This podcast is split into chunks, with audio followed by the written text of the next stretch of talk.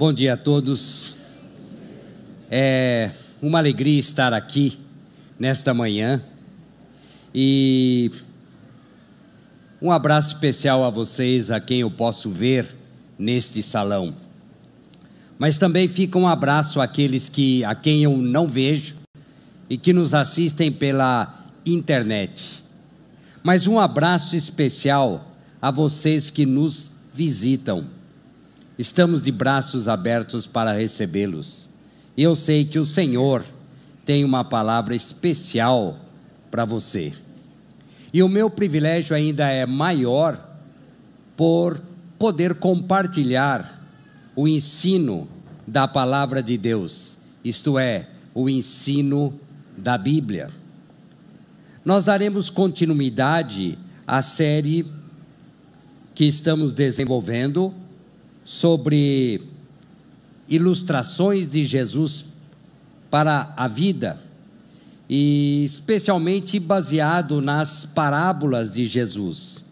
Na primeira mensagem da série, o Átila focalizou a parábola, conhecida parábola do semeador, ressaltando que quando ouvimos a palavra de Deus e a praticamos, nossa vida é transformada e transformada para melhor. Na segunda mensagem, no domingo passado, o Renato Cobra abordou a parábola do bom samaritano, enfatizando e deixando bem claro que a herança da vida eterna não depende dos nossos méritos, mas da graça de Deus, por meio do sacrifício de Jesus Cristo. Hoje focalizaremos a parábola da candeia. Também alguns falam na parábola da luz. E antes de começarmos, eu acho que é bom relembrar o que é uma parábola. Né? que é uma parábola? Trata-se de um gênero literário narrativo que tem a finalidade de ensinar. Em, em para, palavras mais simples, a parábola, isso é um trava-palavras, né? A parábola nada mais é do que uma história ilustrativa.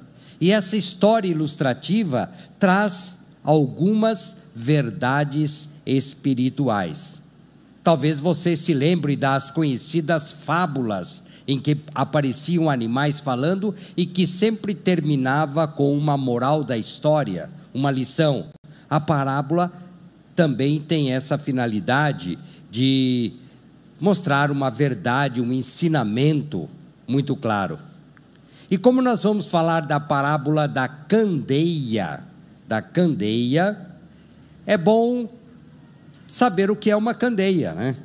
Então, candeia nada mais é do que uma lamparina ou um lampião, como vocês estão vendo aí na tela.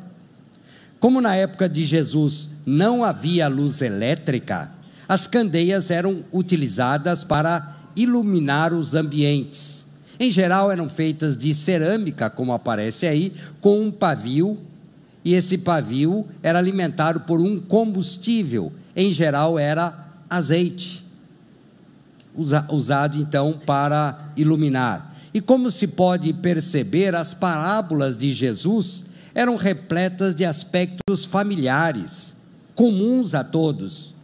Assim foi a figura do semeador num ambiente agrícola, assim como foi a figura daquele homem que foi atacado por bandidos numa estrada insegura. Então todos sabiam que era uma candeia. E quando nós falamos de luz, é bom lembrar que há três tipos de luz: a luz natural, aquela do sol que está lá fora, a luz artificial, como estas todas que nos iluminam aqui neste ambiente, e também a luz espiritual. Candeia era uma forma de luz artificial, mas a parábola nos aponta para um sentido espiritual de luz. Mas vamos ao texto de Lucas, no capítulo 11, nós vamos ler do versículo 33 a 36. E a minha oração é que o Senhor, o Senhor mesmo, fale com cada um de nós e traga lá no íntimo a transformação de vida a cada um de nós.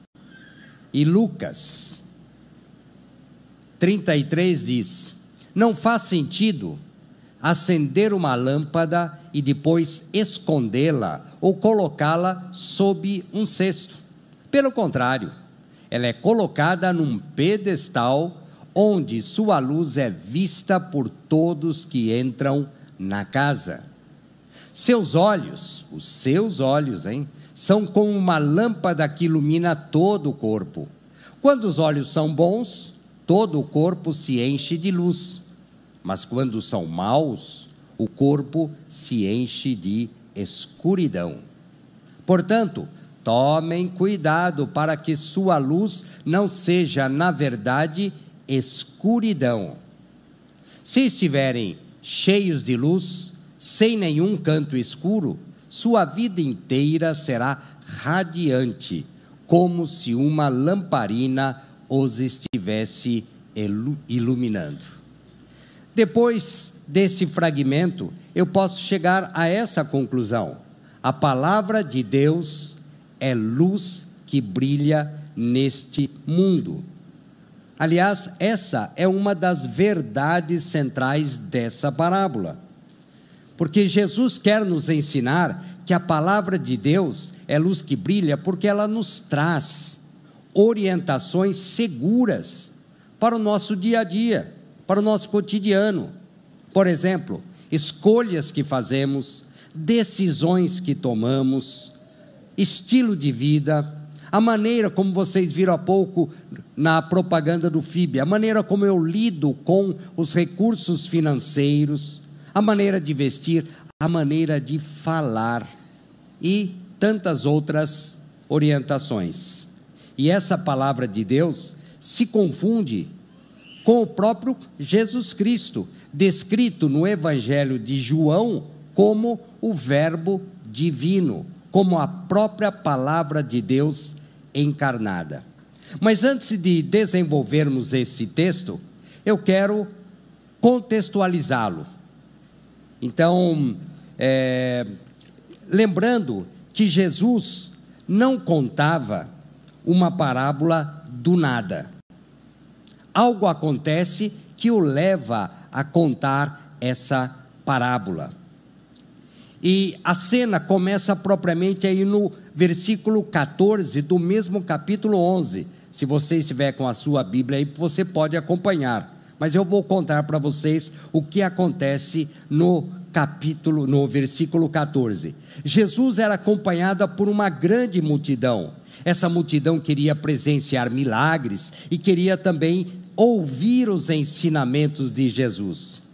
Mas no meio dessa multidão, como era de hábito, estavam fariseus, doutores da lei, que perseguiam Jesus. E como vimos no domingo passado, queriam também é, pegar Jesus em alguma falha. Então lá estavam eles. E diante dessa multidão, Jesus expulsou um demônio que deixava um homem mudo. Quando o espírito imundo saiu, foi expulso daquele homem, aquele homem começou a falar. E a multidão, claro, ficou maravilhada com aquele milagre. Mas alguns dentre aqueles que perseguiam Jesus começaram a falar que ele expulsava demônios no poder de Belzebu, isto é, no poder do próprio diabo. Outros, ainda descrentes, pediam um sinal do céu para que crescem que ele fosse o Messias, para que ele comprovasse a sua autoridade. Jesus respondeu com muita sabedoria, argumentando que todo reino dividido está condenado à ruína. Se ele estivesse associado ao diabo, ele não lutaria contra o próprio. E a resposta, mas nesse meio tempo, enquanto Jesus falava, aconteceu um fato inusitado, inesperado, relatado aí nos versículos 27 e 28. Vejam, determinada mulher gritou É interessante observar esse detalhe no texto. Ela gritou para ser ouvida, porque ela estava surpresa e admirada com a sabedoria e autoridade de Jesus. Vejam, enquanto Jesus falava, uma mulher na multidão gritou: Feliz é sua mãe que o deu à luz e o amamentou. E a resposta de Jesus está no versículo 28.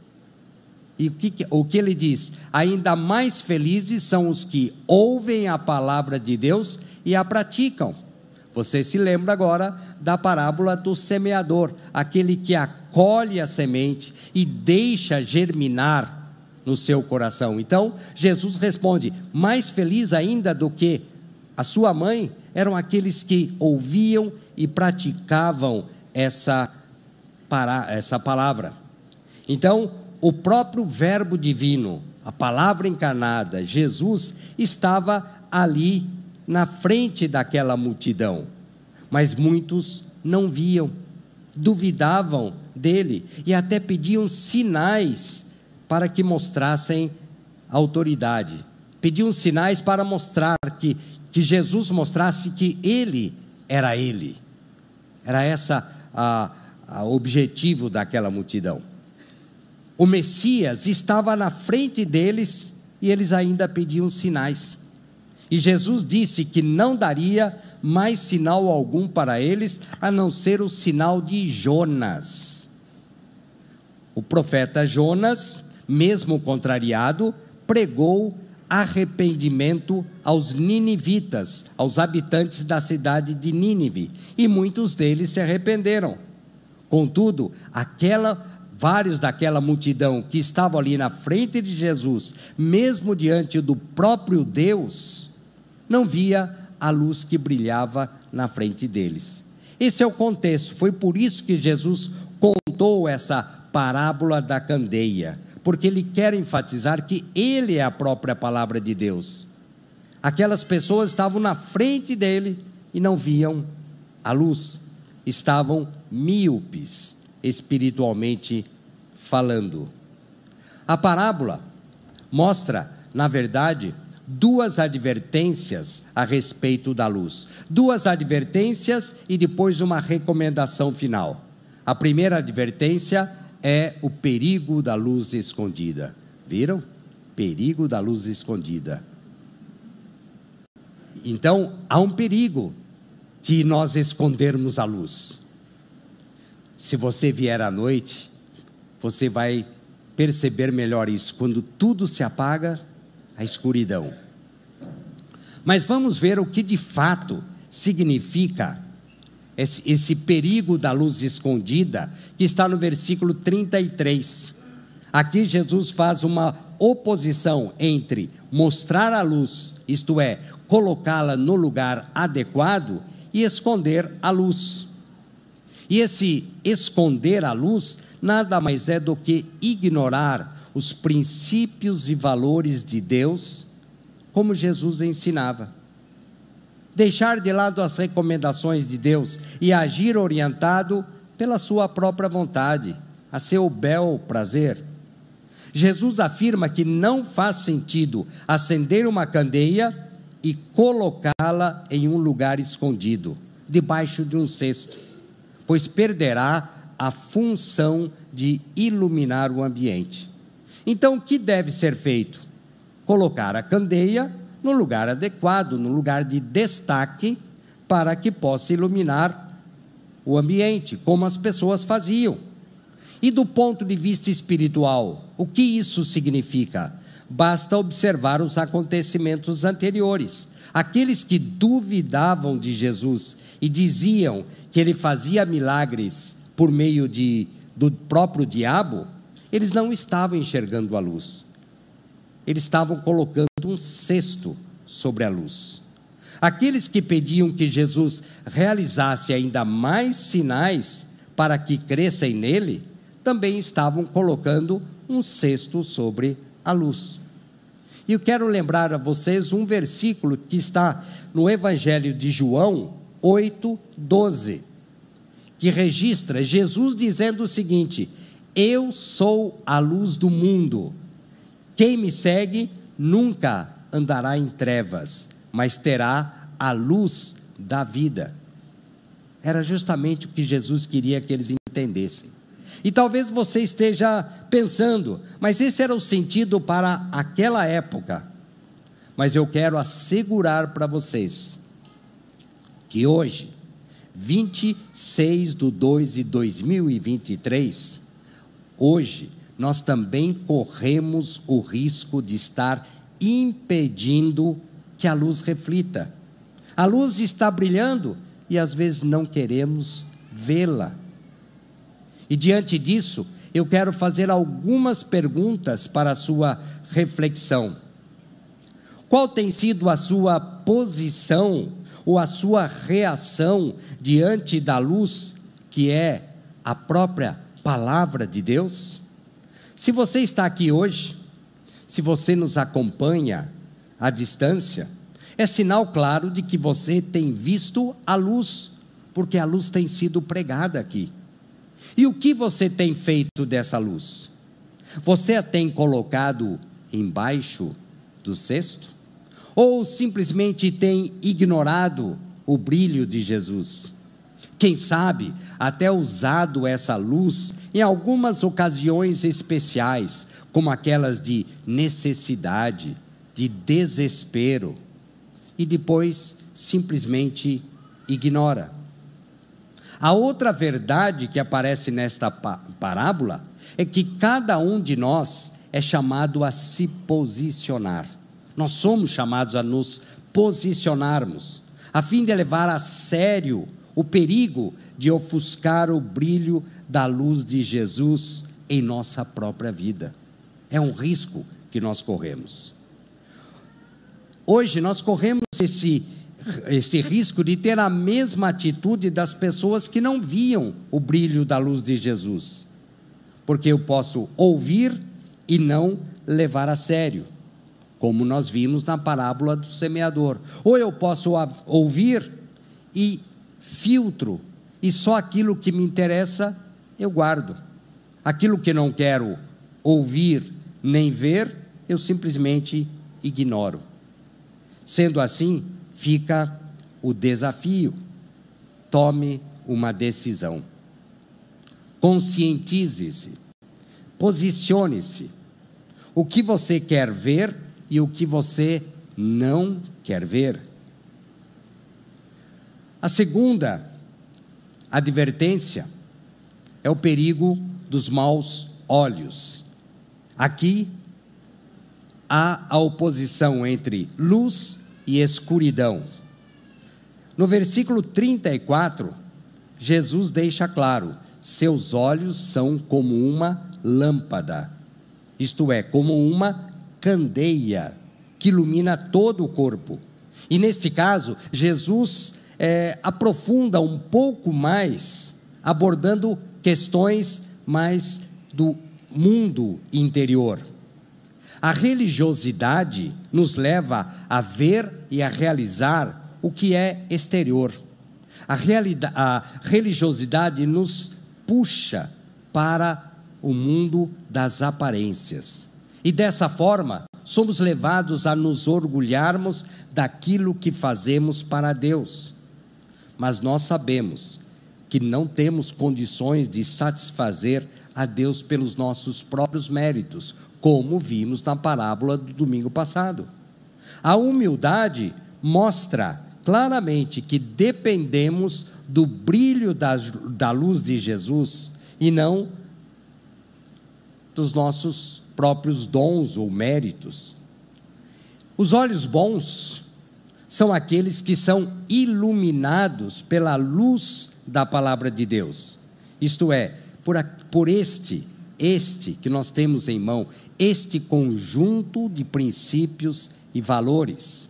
Aqui vocês estão sendo chamados para virem estudar no domingo de manhã. Este conjunto de. Então, esta é a luz que nos dá o norte para a vida. Os olhos bons vão deixá-lo radiante, como se uma lâmpada o estivesse iluminando. Quando você olha para a pessoa, você vê um brilho, Mas não é o brilho dessa lâmpada, é o brilho da luz de Jesus. Os olhos maus são aqueles governados pelo egoísmo e pelo orgulho, que o levam a tomar decisões e fazer escolhas conforme a sua vontade e conforme as vantagens que você terá, conforme os ganhos que você vai conseguir. Trata-se de um olho doente, indicando escuridão interior. Se tivermos os olhos bons, a possibilidade de tropeçarmos, de cairmos, de trombarmos com alguém ou com alguma coisa será bem menor. Você já passou pela experiência de levantar à noite e na escuridão e bater o dedinho, né? Então, se nós tivermos esses olhos maus que nos levam para a escuridão, a possibilidade de nós tropeçarmos será muito maior. E em termos espirituais acontece a mesma coisa. Se os nossos olhos foram, forem conduzidos pelo brilho da palavra de Deus, a probabilidade de cairmos será bem menor. É por isso que Jesus diz: mais felizes são aqueles que ouvem a palavra de Deus e a praticam. Talvez você queira argumentar comigo que é impossível praticar tudo aquilo que Jesus nos ensinou aqui. É verdade, eu concordo. É impossível. Mas eu preciso me posicionar, eu preciso desejar viver as verdades que aqui estão. Assim, cada vez que eu não conseguir praticar, a luz vai me constranger a confessar e a me arrepender e dessa forma tentar outra vez. Essa é a dinâmica. Eu vou dar um exemplo prático. Ninguém, ninguém está isento de passar por uma crise conjugal, de ter dificuldades no relacionamento com o cônjuge. Ninguém, nem nós, que somos os líderes desta comunidade, não estamos isentos. Também passamos por isso. Mas como você vai encarar uma crise no relacionamento? Com olhos bons ou com olhos maus? Quando nós deixamos que a luz da palavra de Deus ilumina, ilumine a nossa crise, a probabilidade de resolvermos as dificuldades serão muito maiores. Quando colocamos a luz da palavra de Deus na crise, será mais fácil enxergar a solução. Não estamos isentos da crise, mas com esses olhos bons, iluminados pela palavra de Deus, será mais fácil. Os olhos maus me levam a ser guiado pelo meu orgulho e pelo meu egoísmo. Com isso, a crise somente será resolvida se a minha, a minha vontade for satisfeita. A minha crise conjugal só vai resolver se ele ou ela fizer a minha vontade. Tem que ser do meu jeito. Isso são olhos maus. Isso não faz parte desses princípios e valores da palavra de Deus. As trevas não me deixam, me impedem de olhar para o meu próximo me impede, me impedem, as trevas me impedem de reconhecer os meus erros, a escuridão interior. A palavra de Deus é, nos mostra também e nos orienta para outros exemplos. Um outro exemplo bastante simples. Sabe aquele problema de relacionamento? Sabe aquela pessoa que te magoou de tal forma foi tão forte que você diz: não posso perdoar. Talvez você se lembre de algum acontecimento assim. Mas a Bíblia diz que temos que perdoar. Os olhos bons, se você tiver os olhos bons, você vai perdoar. Porque a palavra de Deus, que é a luz que nos ilumina, afirma que perdão não é uma opção, trata-se de uma decisão.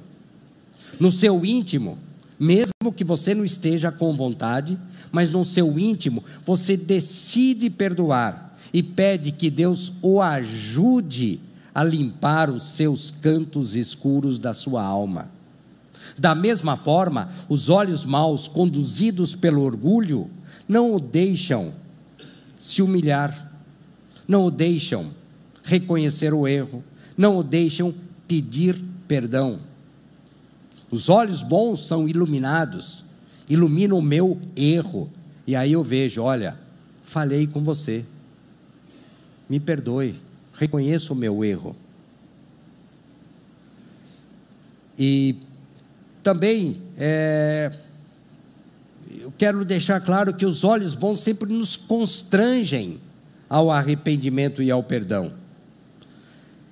Sei que nenhum adolescente, nenhum jovem está isento de ter problemas no, com, no relacionamento com seus pais.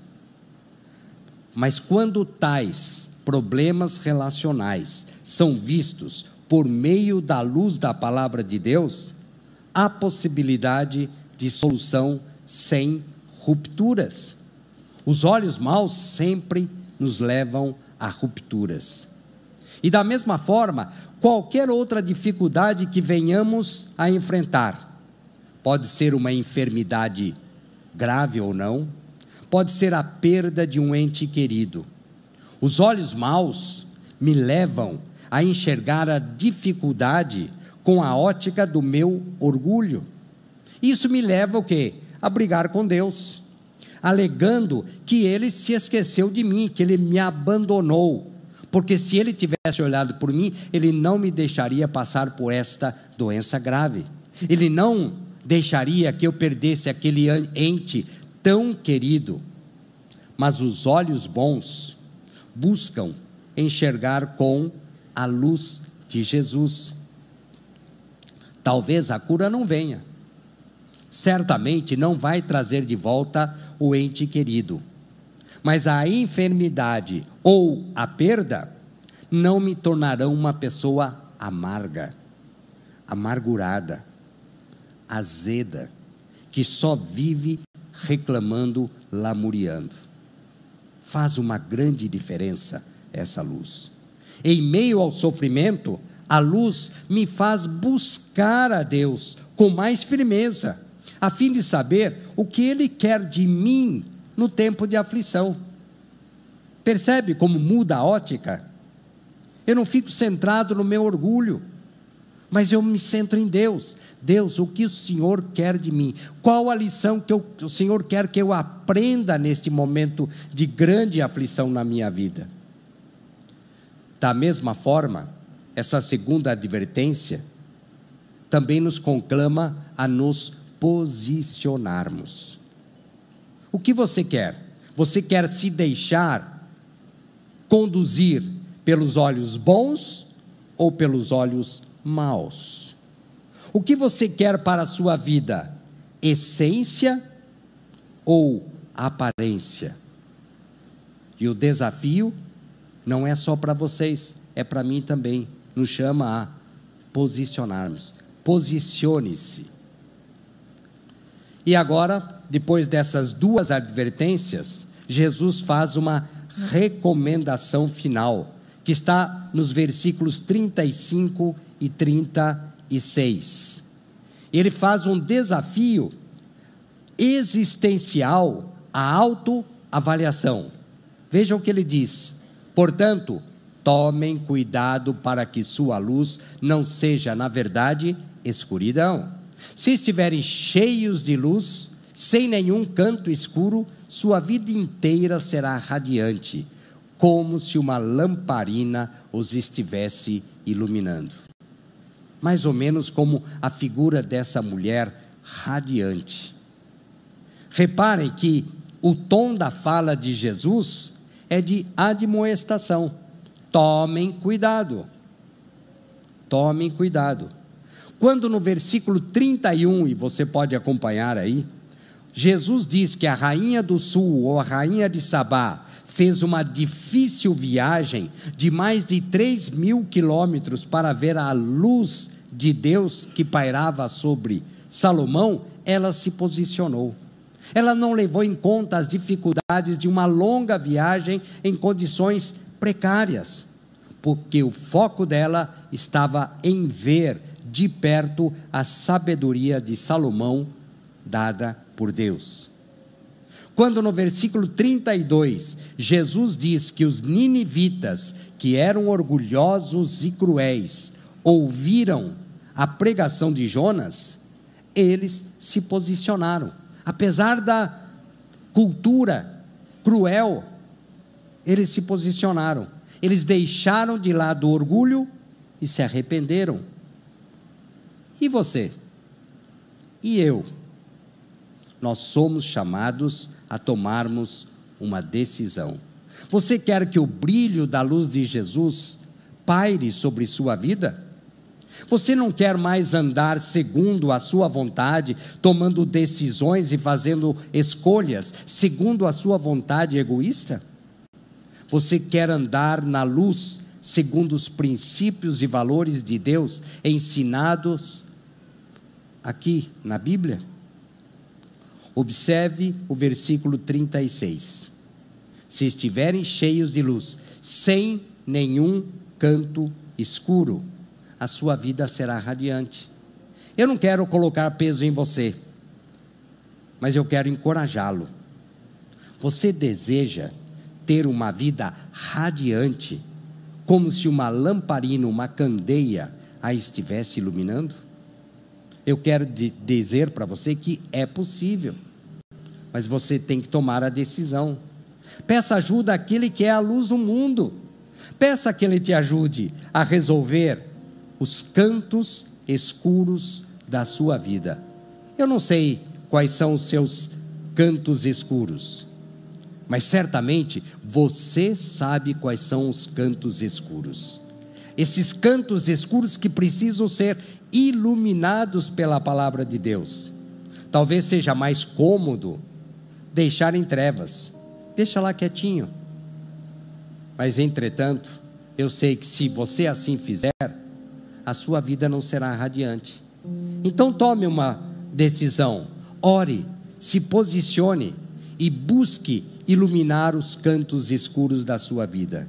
Jesus, a luz deste mundo, é fiel e justo para perdoar você de todos os pecados, todos, todos, inclusive aqueles que você tanto quer esconder.